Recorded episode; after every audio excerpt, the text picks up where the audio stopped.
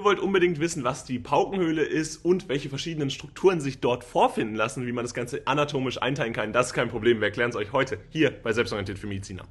Und bevor das Video jetzt losgeht, seht ihr hier einmal eine Kapitelübersicht über alle Themen, die wir heute behandeln werden.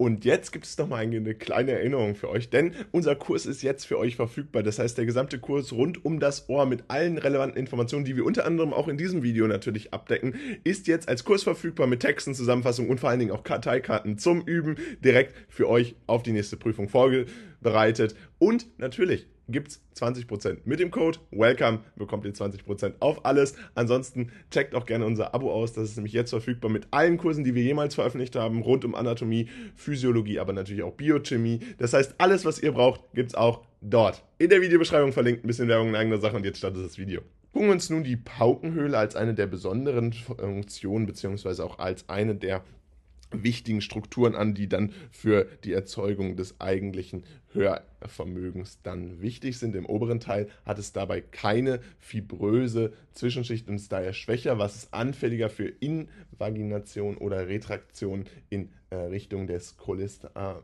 Atome macht.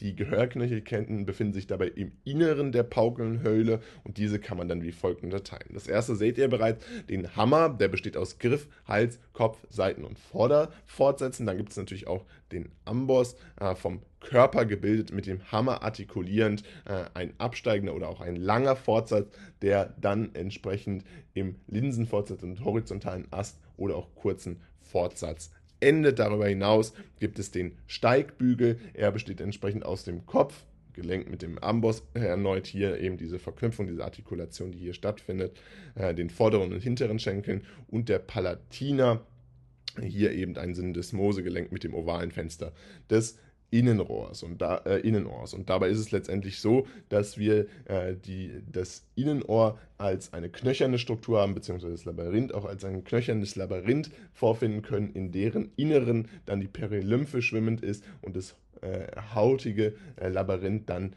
entsprechend die Endolymphe enthält. Auch das ist ja ganz wichtig für die Entstehung des Hörvermögens, was wir dann hier entsprechend natürlich mit der Paukenhöhle abschließend nachweisen können. Es gibt dabei äh, im vorderen Labyrinth drei Ebenen, nämlich die vestibuläre Rampe mit der Perilymphe, dem Cochlea-Gang oder entsprechend dann auch die mittlere Rampe äh, mit, dem Endo, mit der Endolymphe und dem Gehäuse des Corti-Organs und der Trommelfellrampe, die dann eine weitere Bedeutung hat. Die Reißnermembran trennt aber die vestibulären vom Ductus cochlearis und die Basilarmembran trennt, trennt dann den Ductus cochlearis wieder von dem Trommelfällen. Die tympanalen und vestibulären Rampen sind dabei an der Spitze der Cochlea oder entsprechend auch des Helikotremers verbunden.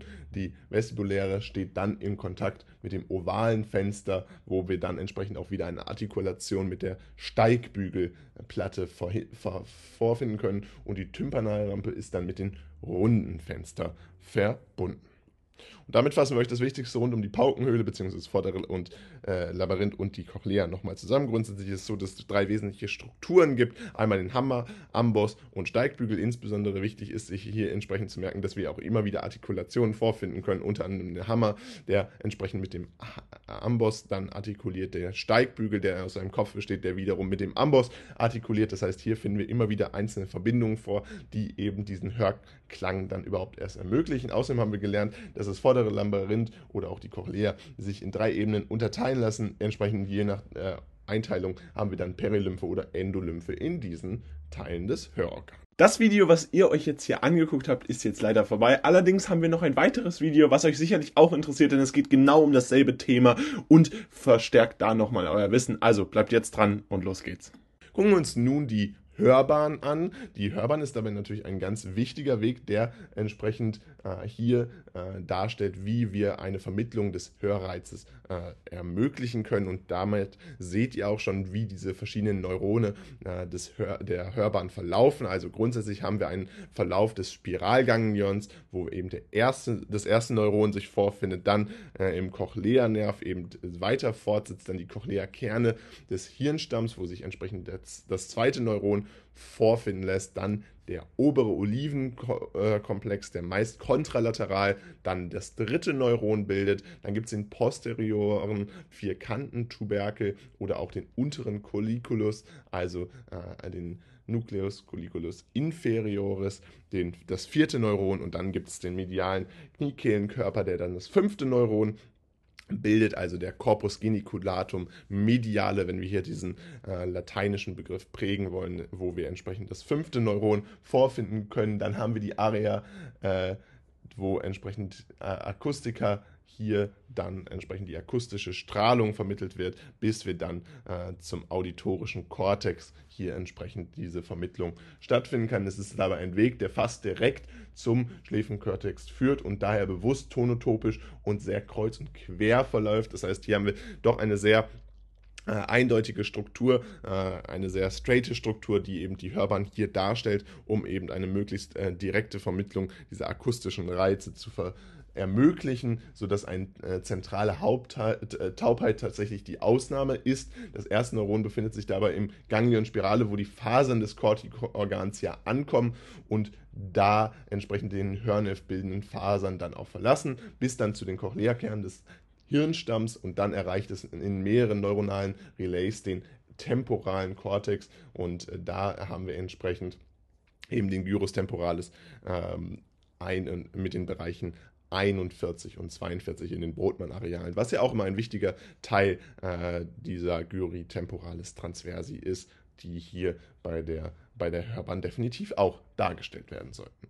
Also fassen wir euch jetzt nochmal ganz kurz zusammen. Die Hörbahn ist ein sehr klarer Weg, der eben strukturiert wird und so eigentlich auch eine zentrale Taubheit sehr selten nur zustande kommen kann. Dabei haben wir das erste Neuron im Spiralganglion. Über den Cochlea-Nerv vermitteln wir das dann zum zweiten Neuron, wo entsprechend die Cochlea-Kerne des Hirnstamms verantwortlich sind. Dann gibt es den oberen Olivenkomplex, der das dritte Neuron meist kontralateral bildet. Dann gibt es den posterioren Vierkantentuberkel oder den unteren Collicus los und dann wird das entsprechend zum Corpus geniculatum mediale, dem fünften Neuron vermittelt, bis es dann über die Area acustica zum äh, finalen ähm, Kortex, dann zum auditorischen Kortex vermittelt wird. Gucken wir uns nun die Physiologie des Gehörs an, die Physiologie des Ohrs und diese ist natürlich durchaus komplex, aber ermöglicht eben eine Verbindung des Außenohrs und des Mittelohrs. Das heißt, hier ist es erstmals so, dass die anatomisch eigenständigen Bereiche tatsächlich ineinander übergehen bzw. miteinander zusammenarbeiten und das ist eben ganz wichtig für die Physiologie des Ohrs, diesen Prozess zu verstehen, dass wir hier eben eine Verknüpfung dieser beiden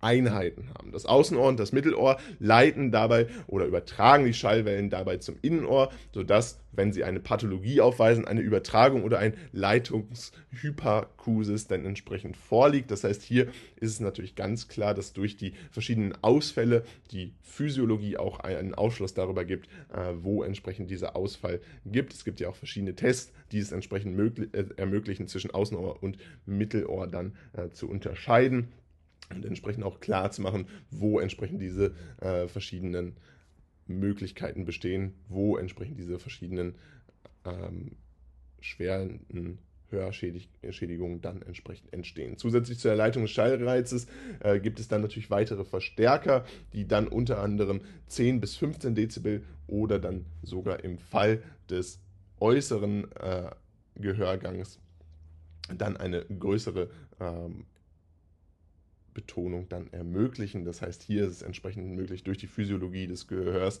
entsprechend die Leitung des Schallreizes zu verstärken, um letztendlich bis zu 30 Dezibel und zwar durch zwei zentrale äh, Mechanismen, den Oberflächenunterschied zwischen dem Trommelfell und äh, dann natürlich auch äh, Trommelfell und ovalen Fenster und durch die Hebelverhältnisse zwischen Gehörknöchelkette und dann entsprechend des Trommelfells. Der äh, hohe Frequenzen vibrieren dabei bei der Basilarmembran, der basalen Cochlea-Schleife der Cochlea und niedrige Frequenzen vibrieren dabei nahe des Helikotremas. Das ist natürlich ein ganz wichtiger äh, physiologischer Prozess. Das heißt, hier sollte man sich definitiv merken, wo die verschiedenen Frequenzen letztendlich auch dargestellt werden, einfach um bestimmte äh, Pathologien dann klar erklären zu können. Hohe Frequenzen, wie gesagt, nahe der äh, Cochlea-Schleife, nahe der Cochlea und niedrige Frequenzen nahe des Helikotremas.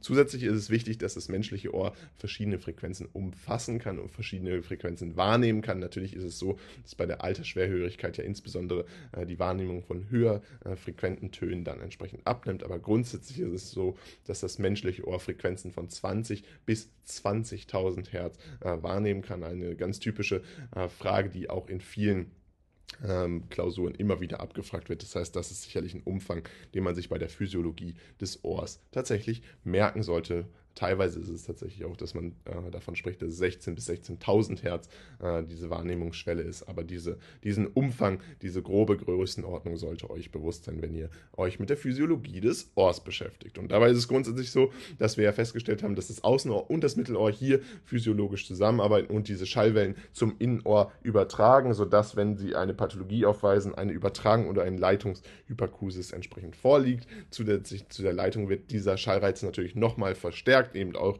durch das Außenohr und entsprechend den äußeren Gehörgang äh, findet hier entsprechend eine Weiterleitung statt. Aber auch das Mittelohr hat natürlich eine Bedeutung in der zentralen Verstärkung äh, dieser Physiologie des Ohrs. Hohe Frequenzen vibrieren dabei nahe der Cochlea und niedrige Frequenzen vibrieren nahe des Helikotremas. Das menschliche Ohr kann dabei Frequenzen von 20 bis 20.000 Hertz wahrnehmen. Das ist natürlich ein Wert, der in der idealen äh, Umgebung dann entsprechend äh, der Realität entspricht. Es ist natürlich so, dass es einerseits mit dem Alter abnimmt, andererseits aber auch mit verschiedenen Umständen natürlich zusammenhängen kann, wenn diese Werte nicht erreicht werden. Gucken wir uns nun den Presbyakusis oder den Hörverlust an, was das entsprechend für Krankheiten sind. Wie diese zustande kommen, wollen wir euch jetzt äh, einmal erläutern. Der Presbyakusis ist dabei die häufigste Cochlea-Erkrankung, betrifft ca. 25% der Menschen über 60 Jahre. Das heißt, hier haben wir tatsächlich eine enorme Spannweite von Menschen, die tatsächlich betroffen sind. Ihr seht schon ein äh, Phänomen, das eben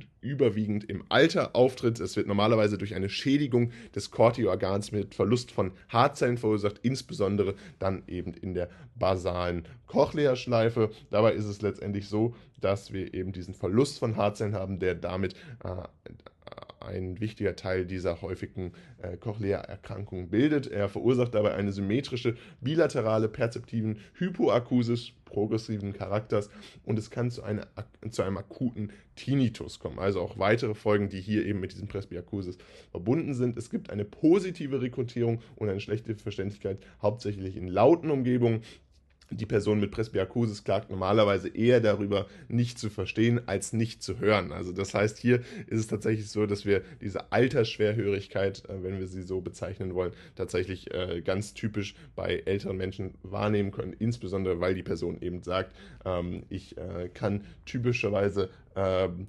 entsprechend Dinge nicht verstehen, anstatt sie nicht zu hören, weil eben eine bestimmte, ein bestimmtes Signal eben noch wahrgenommen werden kann, aber es eben um die höher frequenten Tone geht, die hier neben nicht äh, wahrgenommen werden können. Und bei akuten Frequenzen über 2000 Hertz setzt das bereits ein. Äh, das heißt, hier haben wir bereits schon schlimmeren äh, äh verschiedene äh, Darstellungen, die dann bereits abnehmen. Und wenn es bei Gesprächsfrequenzen zu einem Verlust von mehr als 30 Dezibel kommt, hat das dann entsprechend natürlich auch soziale Auswirkungen. Also das heißt, wir müssen uns auch immer bewusst machen, dass es natürlich einerseits diese medizinische Komponente gibt, wo wir das ganz klar einordnen können, diesen Presbyakusis, aber andererseits wir uns auch ganz klar machen müssen, dass es immer eine soziale Komponente gibt, weil eben bestimmte Gespräche nicht mehr verfolgt werden können unter anderem eben, weil diese Gesprächsfrequenzen zu hoch sind. Darüber hinaus gibt es einen plötzlichen einseitigen Hörverlust, der typischerweise in weniger als 72 Stunden auftritt also intensiv auftritt, ein Abfall von mehr als 30 Dezibel in drei aufeinanderfolgenden Frequenzen, dann typischerweise in 70% der Fällen auch begleitet von Tinnitus oder entsprechend Gleichgewichtsstörungen, wobei wir da nur 40% haben, die aber natürlich auch ein wichtiges Symptom dieses plötzlichen einseitigen Hörverlustes sind. Das ist in der Regel idiopathisch, obwohl in einigen Fällen eine spezifische Artiologie nachgewiesen werden kann, also dass typischerweise Akustik, Neurinomen oder ototoxische Medikamente damit äh, zusammenhängen Zusammenhängen, Syphilis, neurologische Erkrankungen wie Multiple Sklerose oder die Autoimmunerkrankungen wie beispielsweise Systemat, äh, systemischer Lupus erythematodes, äh, eine Polyarterialitis nodosa und ein Kogan-Syndrom, also verschiedene autoimmune Krankheiten die hier entsprechend ein äh, Problem auch dann auslösen für diesen Hörverlust. Darüber hinaus ist es so, dass es weitere Hörverluste gibt, nämlich einen Cochleo-vestibuläre Dysfunktion, die dann bei fortschreitenden und bilateralen sensorneuronalen Hörverlust vermutet werden sollte. Ungeklärt äh, entsprechend, ob das entsprechend verbunden ist mit Tinnitus und Schwindel, die dann auf Corticosteroide ansprechen und sich verbessern und manchmal verbunden dann entsprechend auch mit immunologischen Krankheiten, beispielsweise dem Rheumatoiden äh, Arthritis, äh, Thyroiditis oder eben der SLE, das hatten wir ja gerade schon angesprochen. Äh, der Prototyp ist dabei das Kogan-Syndrom, das eine cochleovestibuläre Dysfunktion mit einer interstitiellen äh, Keratitis in Verbindung bringt. Also ihr seht ganz verschiedene Folgen, die eben hier für den Hörverlust relevant sein können und eben ganz verschiedene ähm, Probleme, die damit verbunden sind. Und hiermit fassen wir euch das Wichtigste rund um die zwei zentralen Themen äh, an, die wir nochmal rund um die Verletzungen oder eben auch die Folgen eines Hörverlustes dargestellt haben. Einmal der Presbyakusis, das als häufigste Cochlea-Krankheit bekannt ist, betrifft circa ein Viertel der Menschen über 60 Jahre, also eine typische Altersschwerhörigkeit. Es wird normalerweise durch eine Schädigung des Cortikorgans mit Verlust von Haarzellen verursacht, insbesondere in der basalen äh, Cochlea-Schleife. Dabei ist ganz wichtig, dass grundsätzlich Patienten nicht darüber klagen, dass sie gar nichts hören, sondern eben, dass sie erstmal weniger verstehen. Außerdem gibt es den plötzlichen einseitigen Hörverlust, der in weniger als 72 Stunden auftritt, intensiv ein Abfall von mehr als 30 Dezibel in drei aufeinanderfolgenden Frequenzen. Dabei wird es häufig begleitet von Tinnitus oder eben auch Gleichgewichtsstörungen, also ganz verschiedene, verschiedene äh, Symptome, die hier beim Hörverlust mit einherkommen. Und damit soll es auch schon wieder gewesen sein von diesem Video. Wir hoffen, es hat euch gefallen und wir konnten euch ein wenig helfen. Falls dem so ist, lasst ein Abo da und Abo lasst natürlich auch gerne ein Like da. Ansonsten würden wir uns riesig freuen, wenn ihr nochmal alles auscheckt. Texte, Zusammenfassungen und Karteikarten gibt es für euch jetzt in dem Kurs, den wir für euch veröffentlicht haben. Das Ohr mit verschiedenen Texten und Lernkarten eben jetzt in der Videobeschreibung verlinkt. 20% bekommt ihr dort mit dem Code WELCOME und ansonsten würden wir uns riesig freuen, wenn wir uns bald wieder hören und dann äh, haut rein und ciao.